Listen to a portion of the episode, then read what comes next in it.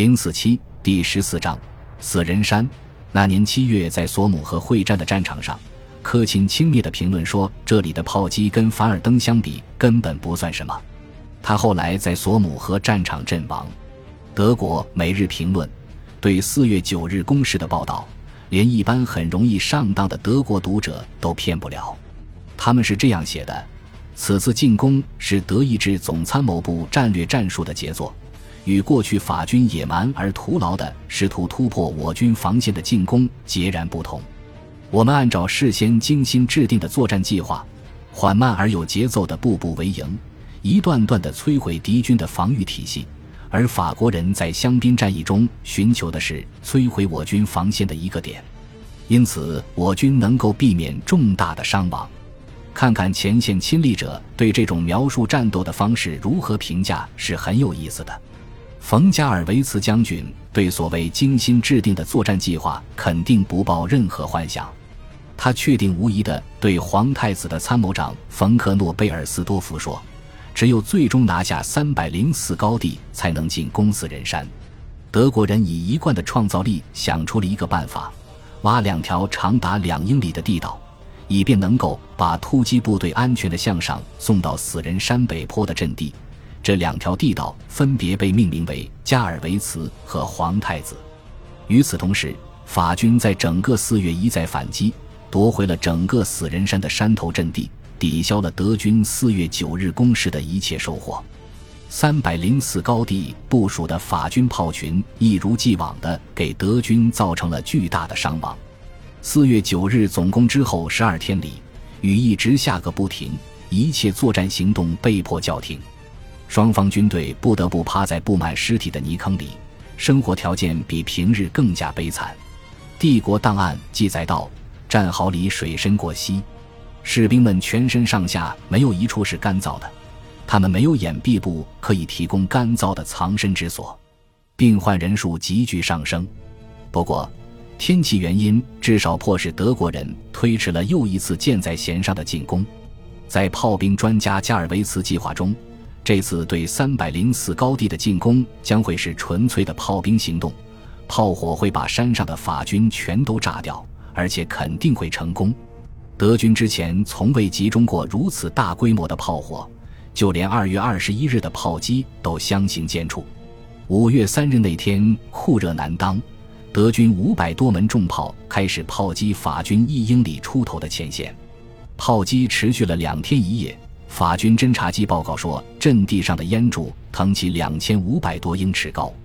地面上的守军觉得，德国人为了结束这一切，下决心给我们每个人分配一门大炮，专门轰击。在连续数周的重炮猛轰之后，法军严重缺乏坚固的防炮工事，遭受了可怕的伤亡。一名法国军官描述过他如何在一天之内三次被埋进堑壕里。每次又被战友们挖出来，其他人没有他那么幸运。据说有一个营只活下来三人，其他人多数都被炮击活埋在工事里了。法军机枪火力点一个接一个被炮火摧毁，法军后方有两天多都无法把食物和补给送上高地，前线的伤员也撤不下来。那些足够幸运能突破火力封锁到达前线的援兵也迷了路。整夜在山脊上乱窜，寻找自己的阵地。有一名幸存的连长回忆说：“没人知道各个团互相交错的具体位置在哪儿，士兵们根本不敢挪动。上级下达的命令把士兵们一摞一摞的叠加成了血肉人墙，以此抵挡德国人的火炮。最后，德军在硝烟和尘土中，终于在山顶获得了一个立足点。”但他们还需要进行三天激烈的白刃战，才能最终占领三百零四高地。德军占领三百零四高地后，马上要求上级发放双份香烟，掩盖令人难以忍受的尸臭。根据战后的最终统计，为了保卫这块小小的法兰西土地，大约有一万名法军献出了自己的生命。贝当在接手指挥时，划过一条抵抗线。德军通过占领三百零四高地，第一次在这条线上打开了缺口，这为德军总攻死人山阵地铺平了道路。指挥总攻的仍旧是老法金汉，这次他再也不敢犯任何错误，他的前学生皇太子就在司令部里关注着他的一举一动。皇太子在战争爆发后还从没有像今天那么兴高采烈。我从没有这么清晰地近距离观察过一场战斗。我军密集的弹幕射击覆盖了整个山坡，形成一幅壮观的画卷。